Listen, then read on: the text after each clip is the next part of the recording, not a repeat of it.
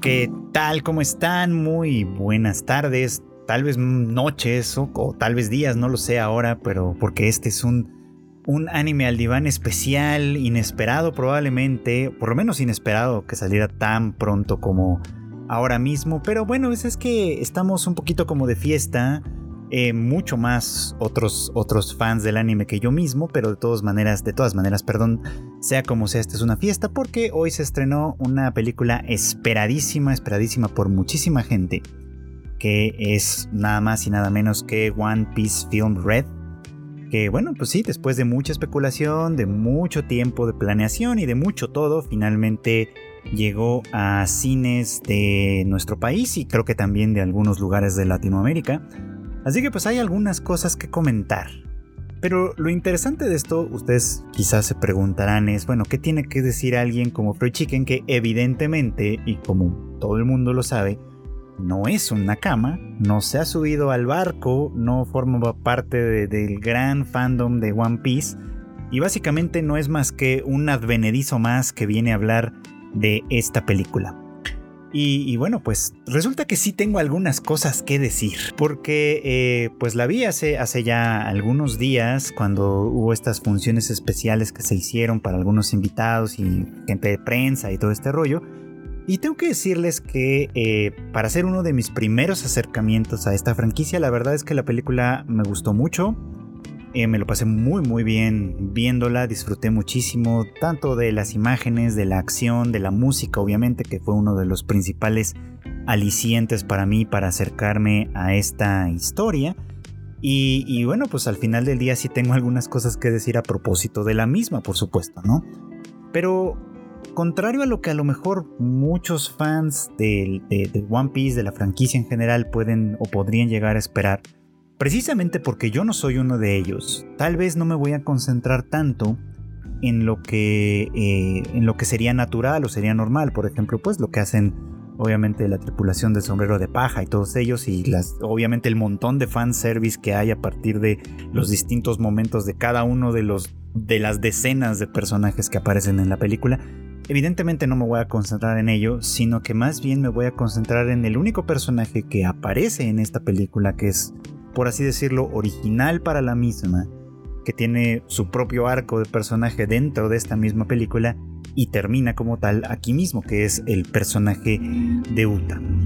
Si ustedes todavía no ven la película, están esperando, eh, ahora sí que el momento de, que les toque su función, ya sea fin de semana o cualquiera de estos días, eh, les recomiendo que no sigan escuchando este podcast porque voy a hablar en detalle de la trama de la película, haciendo al mismo tiempo un poquito de análisis. Así que tienen tiempo de tomarse, de, ponerle pausa a esto, dejarlo para otro ratito y después regresar ya que, ya que hayan visto la película y puedan comentarla y, escuchar conmigo todo este asunto y ver pues al final de cuentas cómo la vieron ustedes, si están de acuerdo o no. Ya saben que al final de cuentas esperaré sus comentarios en mis redes sociales, arroba chicken, ahí me van a encontrar para platicar de esto que la verdad es que tengo mucho, mucho interés en platicar. Pero entonces bien, vamos a la trama. ¿No? La película se nos presenta como un, primero como un gran concierto, ¿no? Eh, todo el mundo, empezando por los protagonistas eh, esenciales de One Piece y siguiendo por un montón de personajes más, están presentes de una manera u otra en este gran evento que es el primer concierto en vivo de Uta, la, cantante más famosa y más importante del mundo en este momento. Y hasta aquí todo bien. De hecho, se ve bastante interesante el escenario, todo muy bonito. Obviamente, pues el personaje es bastante atractivo por sí mismo. Tiene como muchos elementos interesantes ahí, ¿no? Pero lo primero que a mí me, sacó un poquito como de balance es justamente la explicación que ella da al principio, casi al principio de este, de este concierto, ¿no? En el que ella habla de cómo eh, pues eh, había estado haciendo como algunas transmisiones, algunas veces en vivo a través de, pues, de estos caracoles de comunicación que no entendí muy bien cómo funcionaban, pero bueno, a través de ellos estaba haciendo estas transmisiones y, e incluso avisa, ¿no? Que eran pues, relativamente cortas, que pues todo esto tenía que ver con el hecho de que ella pues naturalmente se cansaba. Pero a diferencia de, de, esas transmisiones, este concierto iba a durar para siempre. Eh, eh, cuando dice ella eso, mm, en principio me saca un poco como de onda, porque bueno, a ver qué, qué diablos pretende suceder aquí, ¿no? Por cómo es que haría que un concierto como esto duraría para siempre. Y bueno, pues ella empieza a cantar y todo muy bien y la comida bellísima y el show todo todo espectacular, todo muy bien.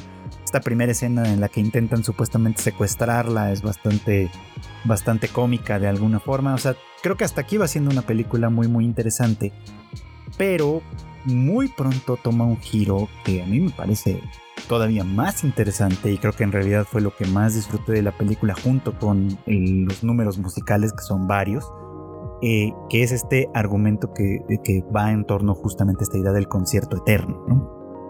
Porque Uta es un personaje que, parece muy consciente, parece muy, eh, muy, muy, muy sensible al hecho de que el mundo en el que vive es un mundo de desigualdades donde un montón de personas viven en situaciones de violencia y de pobreza. Y ella parece culpar en principio, por supuesto, a los, a los piratas, ¿no? O sea, a partir de, de, de las transmisiones que en ese sentido parece que son como bidireccionales, ella transmite sus canciones, pero al mismo tiempo recibe las transmisiones de otras partes del mundo donde la gente, los niños, las familias y demás expresan sus malestares a partir de los abusos de los que son objeto por los piratas. Ella toma una decisión como muy importante que tiene que ver con todo esto, que es que eh, si la gente la sigue por la música y es feliz con la música y de alguna manera eh, es un gran estado para un gran estado en el que estar, por así decirlo, básicamente pues ¿por qué no eternizarlo, no? ¿Por qué no convertir eh, este concierto en algo efectivamente eterno y hacer que todo funcione de esa manera para escapar así de la pues de la tristeza básicamente, ¿no? De la desgracia, de toda esta desigualdad que implica ser un ciudadano común y corriente envuelto en una guerra entre piratas y la marina y todas estas y todas estas eh, pues organizaciones eh, eh, pues, que de alguna manera ejercen violencia pues por qué no olvidarse de todo eso olvidarse del trabajo etcétera y, y quedarse para siempre en este concierto básicamente no eh, ¿Cómo lo logra? Bueno, esa ya forma parte del sistema, del, propio sistema de la serie, ¿no? Con, este asunto de la, fruta del demonio o fruta del diablo, no recuerdo muy bien cómo se llaman estas cosas. Ustedes perdonarán que no esté tan al tanto de estos, de estos pequeños detalles, ¿no?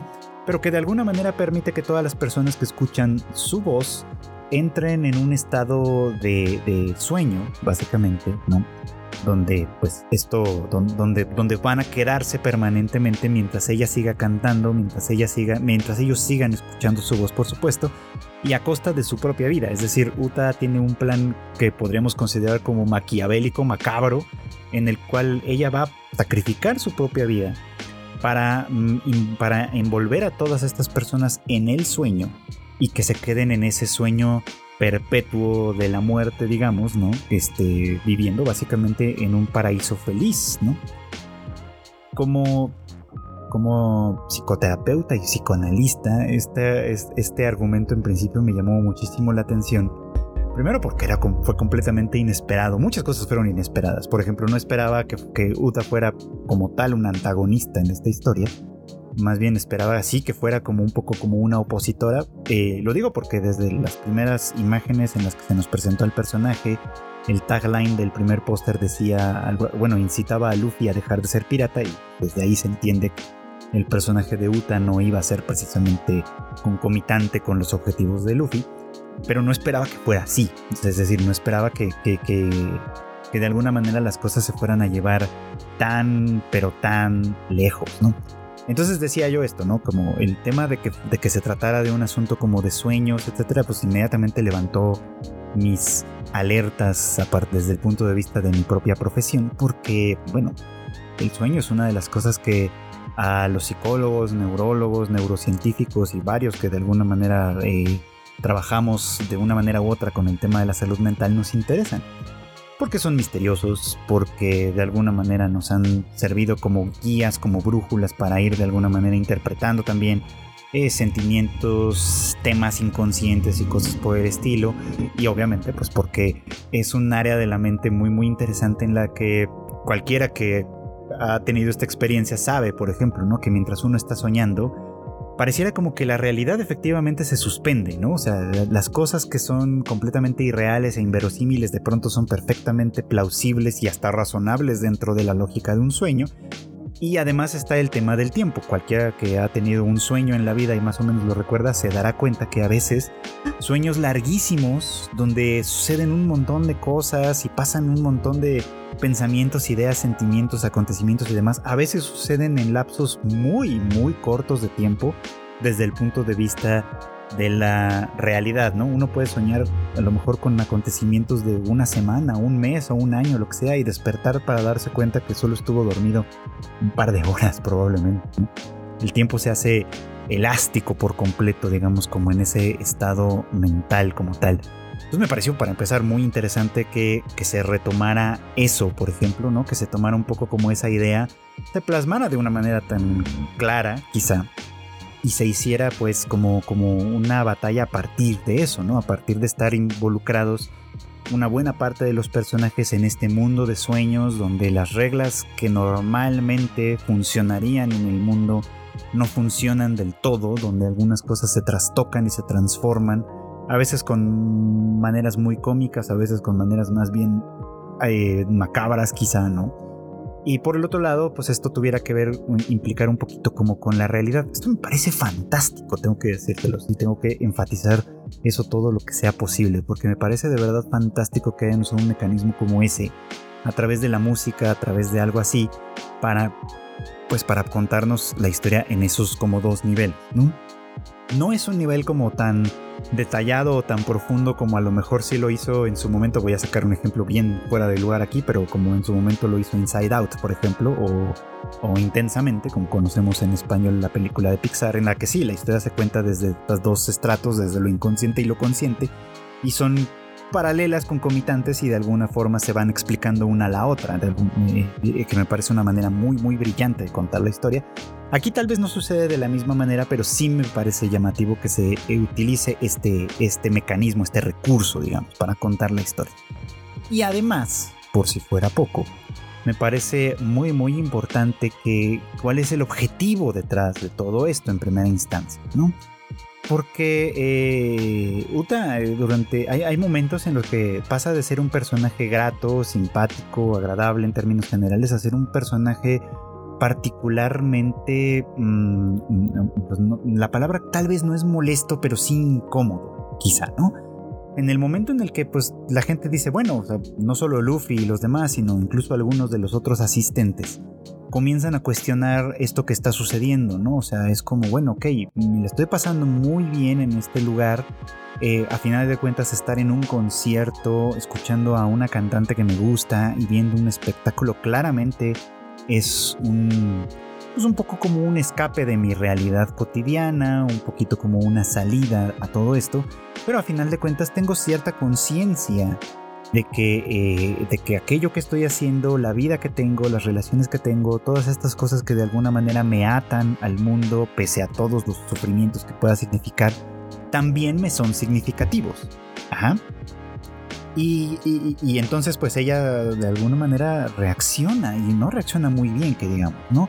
Reacciona eh, entendiendo quizá o malentendiendo quizá entonces estos, estos gritos de ayuda, estos deseos de cambio, de, revolución quizá que hay en la gente en general, podían haber sido falsos y ella podía haber caído en un engaño, ¿no? En ese sentido me parece que es muy interesante.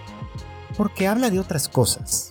Porque, o sea, este momento en particular, en el que algunos de los asistentes al concierto hablan de todo, hablan de su trabajo, hablan de sus sueños, hablan de algunas de las cosas de las que son responsables, cosas que todavía quieren hacer y que no entran dentro de la lógica del concierto, da cuenta un poquito como de un problema sumamente grave e importante a la hora de, enfocar este, este tipo de historias desde un punto de vista un poquito como social. Pero déjenme me explico. Vamos a regresar un poco como a la motivación de Uta, a la, o al menos a la motivación explícita de Uta en un primer momento. Ella, les digo, ella empieza a hacer estas transmisiones y empieza a recibir también información del mundo exterior. Uta es un personaje que se nos da a entender muy pronto en la historia que ha crecido de una manera muy aislada, o sea que había formado parte de la tripulación de Shanks, aparentemente esperaba seguir formando parte de esa tripulación y un giro extraño de tuerca en su vida terminó dejándola en este lugar aislada por completo, creciendo en conjunto de pues, este gobernador, este personaje en particular, quien la educa en el tema, en el tema de la música más allá de su propio talento natural. Y, bueno, pues básicamente eh, aislada del mundo sin saber exactamente qué era lo que sucedía en todos lados, ella empieza a recibir esta información parcializada, ¿no? en la que eh, escucha las quejas, escucha los lamentos del resto de la gente, se identifica de alguna forma con ellos y quiere hacer algo al respecto, ¿no? Y lo único que se le ocurre es esto, ¿no? Si la gente es feliz con mi música, ¿por qué no hacer uso de, todos los recursos que tengo a mi favor, el tema de los sueños y demás, para envolver a, estas, a todo el mundo en mi sueño y hacerlos felices para siempre, digamos, ¿no?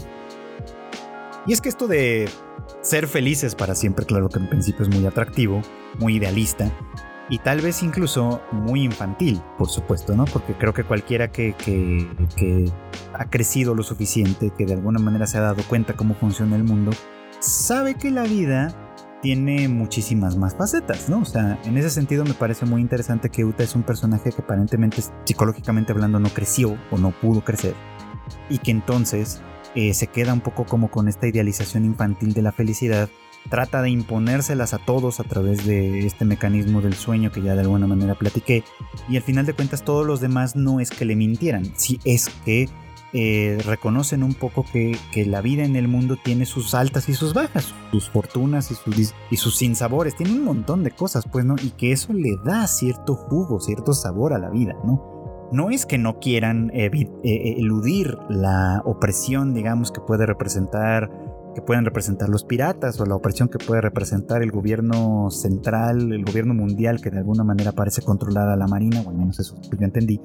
Este, no, no, no es que no quieran que esas cosas cambien, es que no quieren renunciar tampoco a las cosas buenas que sí tiene el mundo. Es decir, la, expectativa de, la gente común en este, en este pequeño universo es que las cosas mejoren, no que las cosas se destruyan. No, sé si me explico. no, buscan una, una, revolución social que destruya lo que hay para construir algo completamente nuevo. Esperan que lo que hay, que, que, tienen, que puede tener muchas, muchas satisfacciones, mejore todavía más. ¿ah? Que, de alguna manera vaya, vaya reduciendo lo malo, el malestar, etcétera, y vaya dando lugar a cosas positivas, entendiendo que incluso estas cosas positivas y felices son cosas que puede ser que no sean del todo, del todo sencillas o de todo simples. O sea, la escapatoria que, que, que Uta de alguna manera impone, no ofrece, sino que impone, eh, termina siendo una nueva prisión, una nueva forma de opresión. Y eso es muy, muy interesante desde ese punto de vista, pues, ¿no? Porque la película obviamente no profundiza en ello, no es su objetivo, ¿no? El objetivo claramente es otro, claramente es presentar una historia divertida, eh, utilizando la plataforma que puede representar una gran cantante como lo es Ado, haciendo, haciéndose eco a través, de, a través de las canciones de Uta, que, eh, o sea, la, película tiene ese propósito, por supuesto, tiene el propósito de ser divertida, de contarnos esta historia, de, de presentar momentos de fanservice entre los personajes que todos los fans, por supuesto, que súper disfrutan y demás, pero ese subtexto que está ahí, a mí me parece muy muy relevante, pues, ¿no? Porque creo que plantea problemas que, que, por lo menos eso he escuchado decir a otros fans de la franquicia, plantea problemas que han estado ahí constantemente, ¿no? O sea, plantea el, problema del sufrimiento, el problema del dolor, el problema de la opresión, el problema del abuso por parte de aquellos que pueden ejercer la fuerza, ya sean marinos, ya sean piratas, etc. O sea, de alguna forma es un mundo complejo como, como lo es cualquier mundo posible, digamos, ¿no? Que tiene estos aspectos de luz y de sombra. Y que entonces una, una eh, opresión, incluso una opresión que ofrezca la felicidad absoluta, no por ello deja de ser opresión. Y esa es una lección que Uta tiene que aprender al final de cuentas por las malas, de una manera mucho, muy dura y muy difícil y que a final de cuentas tiene para ella un costo altísimo en todo el sentido de la palabra. Pero ese subtexto es lo que me parece interesante para mí, que no soy un seguidor de la franquicia y que por lo tanto pues todo este tema de los de, de, de, del fanservice que implica todas las situaciones con los personajes y demás, pues me pasa un poquito como por alto, claramente, ¿no? Para mí, que no soy eh, ese esa persona a la que en realidad la película va dirigida, de todas maneras, tiene algunos aspectos profundamente interesantes precisamente por esto, ¿no? Porque en, en un personaje como el de Uta, que es un antagonista, claramente, que podríamos bajo ciertas condiciones también o bajo cierto punto de vista considerarla como un villano en el sentido de que no se opone realmente al, sistema como tal, sino que simplemente utiliza las mismas herramientas del sistema opresor para eh, llegar a su propio, pues a su propio, para cumplir su propio objetivo, ¿no? Termina siendo como, a final de cuentas, un, fracaso de su idealismo. Un fracaso de su, pues de su, de su idealismo que decía yo hace un rato es bastante infantil.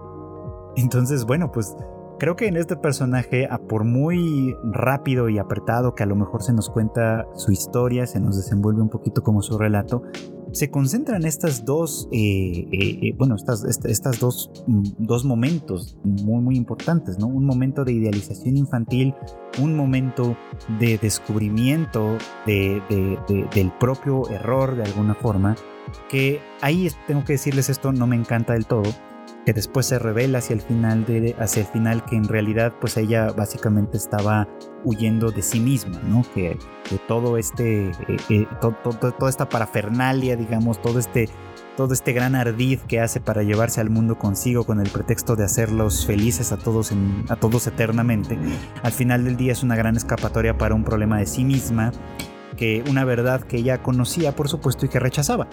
Desde un punto de vista personal me parece que tiene cierto sentido. Me parece que por otro lado traiciona un poco como esta otra idea de, un mundo mucho más grande y de una contradicción mucho más importante.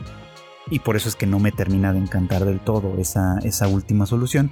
Pero sea como sea el planteamiento en sí, me parece muy muy interesante. Y, pues, ahora sí que los fans de One Piece me sabrán decir mejor si esto funciona así o no. Pero me da la impresión de que de alguna manera concentra muchas de las virtudes que tiene esta historia en su, en su gran alcance de alguna forma que tiene. Es decir, en los arcos, los largos arcos que de alguna manera ha, tratado y con la inclusión de ciertos personajes, de ciertas problemáticas, de ciertos villanos, de ciertos héroes y demás. Creo que muchos de los temas que la película concentra y presenta de una manera así, pues concentrada, básicamente, eh, han estado presentes en realidad en toda la franquicia. O sea, no me parece gratuito que aparezcan ahora, no me parece para nada eh, accidental que de alguna manera se concentren de esa manera. Creo que a final de cuentas, es una hipótesis mía, creo que a final de cuentas se presentan porque han estado ahí constantemente apareciendo en esta historia y aquí se nos, se nos muestran a través de un personaje que, hay que decirlo así, creo, nos puede ser muy querido en un primer, un primer momento, en un primer lugar, nos puede ser muy apreciado y por lo tanto también nos puede llegar a ser muy trágico por lo equivocado que está. Pero bueno, pues a final de cuentas esperaría, esperaría que todos los demás, todos los fans de One Piece, fans de esta película y demás, me den algunas de sus impresiones. Yo por aquí quería compartir un poco de, mis impresiones entendiendo esto, ¿no? Que no soy un seguidor de la franquicia, que no soy un fan como tal, pero que de todos modos disfruté mucho la película, que esto fue lo que pude percibir de la misma y que pues me pareció particularmente interesante y no puedo esperar a volver a verla. Por fortuna tengo por ahí ya un par de, un par de boletos listos para el fin de semana, así que pues ya estaré dándole una segunda vuelta y espero poder platicar de esto un poquito más con todos ustedes. Y bueno, pues esto fue todo por hoy. Muchas gracias como siempre por acompañarme en el segundo anime al diván de esta semana. el, el, capítulo regular salió el miércoles como, como siempre o como casi siempre sale.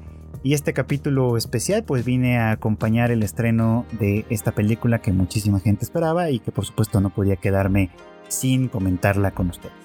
Ya saben que pues a mí me encuentran como arroba chicken en prácticamente todas las redes sociales y que obviamente pues este, en la familia de Tadaima tenemos un montón de contenido para ustedes. Tenemos obviamente pues más podcasts como el Rage Quit con Marmota y Q, el Shuffle con Kika, el recién revivido Bits and Bytes que ya ahí va de nueva cuenta con un nuevo episodio Obviamente el Tadaima Live, que aunque este, esta semana no hubo, la próxima semana regresa en punto de las 8.30 de la noche, hora de la Ciudad de México, en YouTube, Facebook y Twitch. Y por supuesto que pues con las noticias y demás de información importante del mundo del manga, del anime y demás que pueden encontrar ustedes en tadaima.com.mx. Les agradezco mucho como siempre su, eh, pues, pues su preferencia para este podcast y me despido deseándoles por supuesto que pasen muy buenas noches, buenas tardes o muy buenos días.